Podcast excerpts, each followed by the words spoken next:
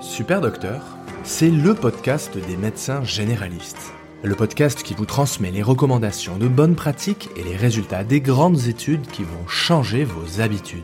Super Docteur, c'est la découverte de méthodes de soins innovantes et des interviews de soignants inspirants qui boosteront votre motivation.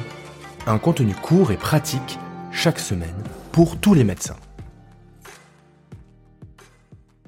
Bonjour à tous et bienvenue sur Super Docteur. Dans ce premier épisode, on va parler d'un sujet qui, je l'espère, ne vous arrivera jamais, chers auditeurs, mais qui est pourtant crucial de connaître et de reconnaître pour sauver des vies, j'ai nommé l'arrêt cardiaque.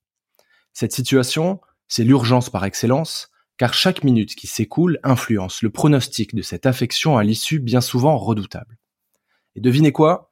J'ai invité un médecin urgentiste incroyable pour nous guider à travers cette situation clinique très stressante.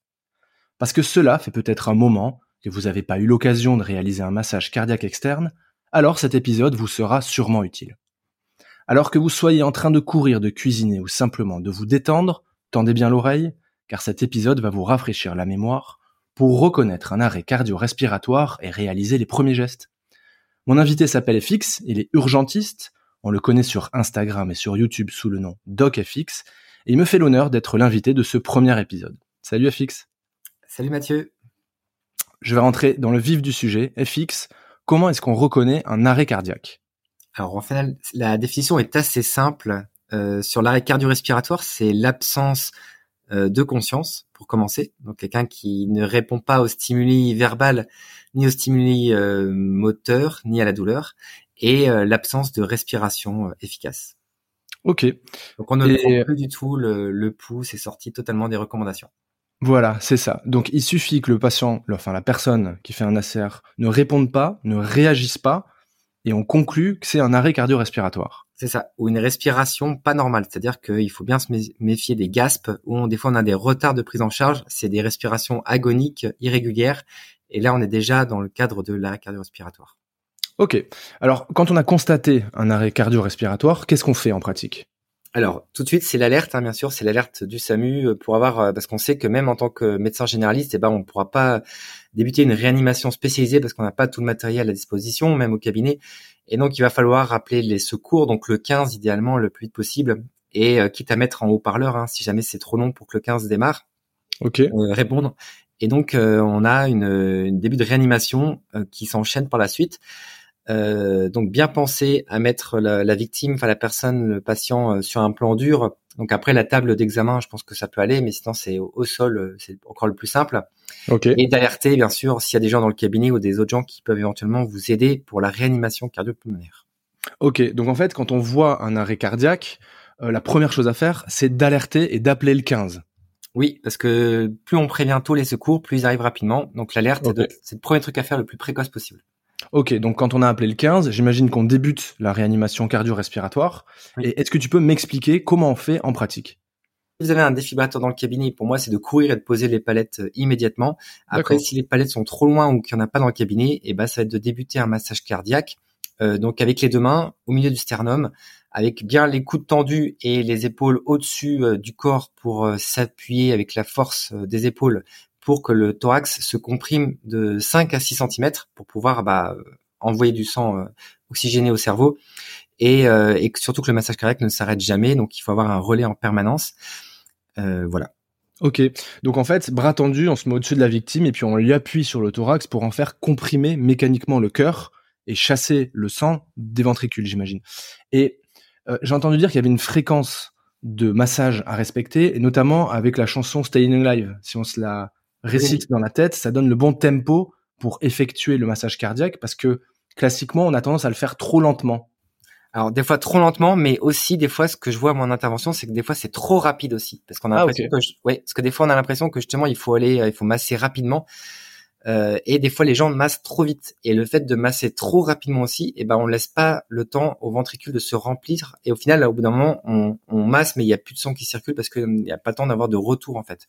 Alors comment on fait entre trop vite, trop lentement? Et ben c'est vrai que le Staying Alive, en fait, la chanson, c'est le, le bon rythme. On dit que c'est entre 100 et 120 battements par minute. Et c'est Ok. vrai que lorsqu'on voit des gens qui marchent trop rapidement, des fois ils sont plus à 130 ou 140. Compris.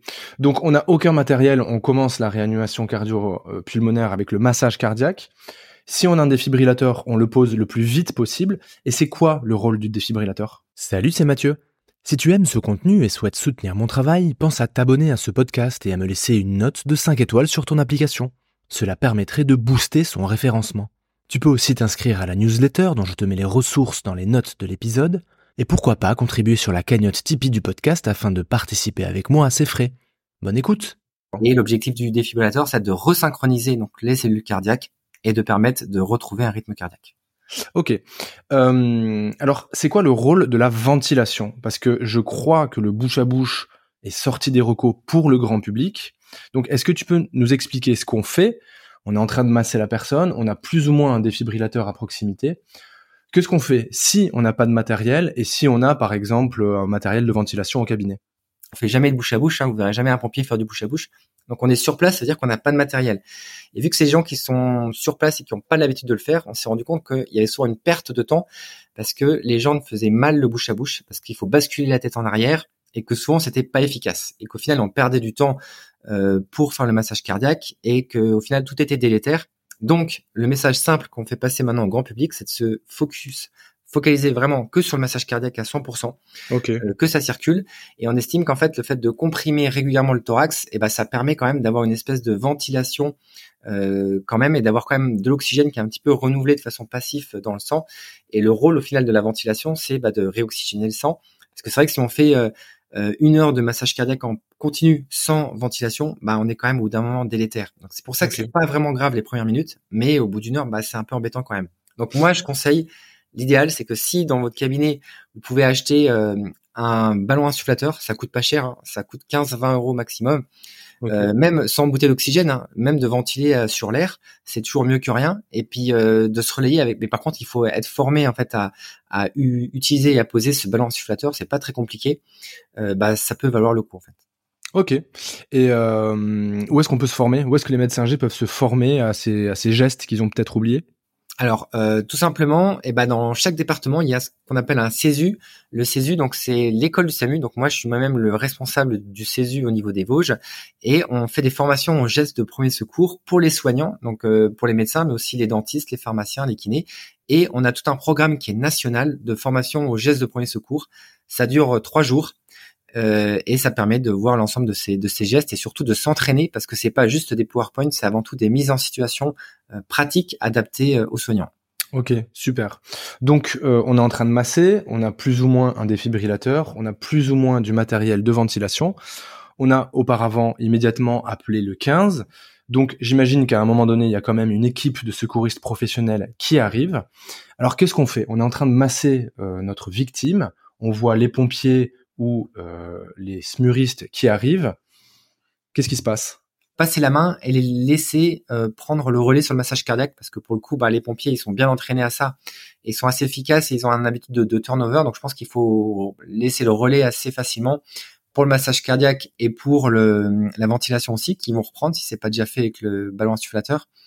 Et il faut essayer de leur faire une synthèse en expliquant eh ben, rapidement s'il y a des antécédents, et savoir le plus important c'est le no flow donc euh, est-ce qu'il y a eu un, un délai avant le début du massage cardiaque ou pas? Et aussi le low flow bah combien de temps vous, depuis combien de temps vous faites votre massage cardiaque? Et aussi si vous avez un défibrillateur et bah est-ce qu'il y a déjà eu des analyses?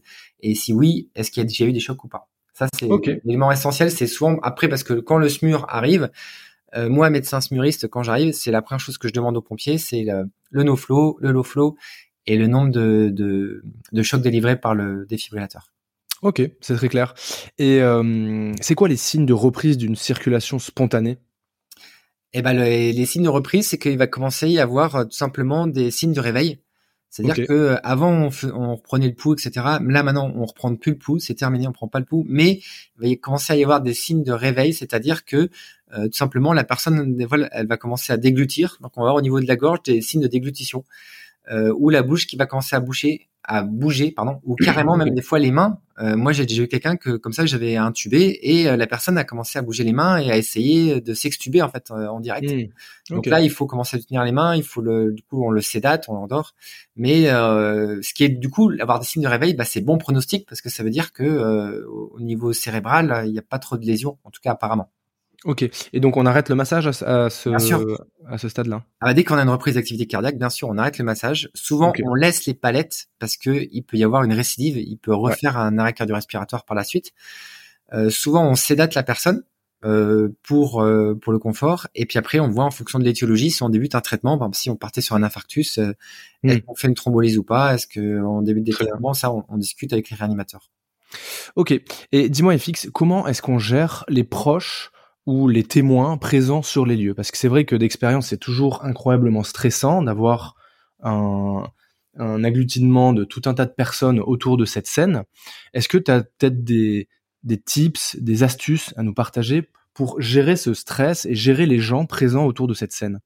Alors, c'est vrai que c'est très compliqué à gérer parce qu'il y a un stress qui est majeur et qui est énorme. Euh, systématiquement, nous on propose aux gens de sortir quand même, de pas rester dans la même pièce. Moi, je vais discuter avec la famille pour essayer de, de savoir euh, déjà aller à la pêche aux infos et déjà le, aussi leur expliquer bah, que la situation elle est gravissime et commencer à, à, à, juger un petit peu ou à évaluer leur état d'esprit. Et puis régulièrement, au, tout au long de la réanimation, c'est donner des informations à chaque fois euh, factuelles. Je pense qu'il faut vraiment donner des informations parce que le pire, je pense, c'est mmh. qu'une famille soit à côté et qu'ils aient zéro info et qu'on vienne les voir au bout d'une heure en disant bon bah voilà, il est mort. Ouais, c'est souvent ça, euh, c'est assez, métier, assez choquant. Et il faut quand même essayer, mine de rien, de surtout lorsqu'on sent que parce que on sent bien que des fois on, le cœur repartira pas, on en a déjà à 25 minutes, euh, il y a toujours peu de choc. Bah, il faut quand même préparer mine de rien mmh. le, deuil et puis cette annonce là. Et moi, j'aime bien avant annoncer un essai, bah quand même annoncer que c'est très très mal parti, que les, les chances elles sont minimes, et puis que mmh, les gens commencent déjà un peu entre guillemets à se préparer mentalement au pire. Ouais, faut préparer le et après, lorsqu'ils nous voient arriver et puis qu'ils entendent que tout s'est arrêté dans la pièce et que c'est calme, et bah ils se doutent que voilà, ils se doutent de l'issue quoi. Et puis après, dans il faut aussi, je pense, respecter les, les désirs et les souhaits des gens parce que des fois ils veulent être absolument à côté euh, s'ils veulent des fois absolument à côté, moi ça me pose pas de soucis tant que c'est tant que ça dérange pas et que c'est pas. Ok. Faut, voilà, faut voir s'il y a des demandes particulières ou pas. Très bien. Euh, je vais te poser ma dernière question, FX. Euh, c'est quoi les conséquences d'un arrêt cardiaque sur la survie et la qualité de vie ultérieure? Bah, Les chances de survie, elles sont minimes, hein, comme on le dit à chaque fois. Les... Alors c'est pas zéro, mais euh, c'est moins de 10%. Hein. C'est 10% dans le meilleur des cas. Donc c'est-à-dire que tu as moins d'une personne sur 10 que l'on réanime qui survit. Ah oui, oui, oui. Ok. Ah oui, oui, oui. Très bien. Écoute, FX, c'était super clair. Je te remercie beaucoup et je suis sûr que ça a rafraîchi la mémoire à beaucoup, beaucoup de nos confrères. Donc, un grand merci et puis tu reviens quand tu veux sur le podcast. Bah, avec plaisir. Merci Mathieu. Salut FX. J'espère que cet épisode t'a plu. Si c'est le cas, pense à t'abonner pour ne rater aucun épisode. Si tu veux me laisser une note de 5 étoiles sur ton application, ça m'aiderait aussi beaucoup. Tu peux également rejoindre la newsletter afin de recevoir une fois par mois un mail dans lequel je te transmets plein de contenu pour la médecine générale. Enfin, tu peux participer financièrement sur la cagnotte Tipeee. Toutes les ressources sont dans les notes de cet épisode. À bientôt!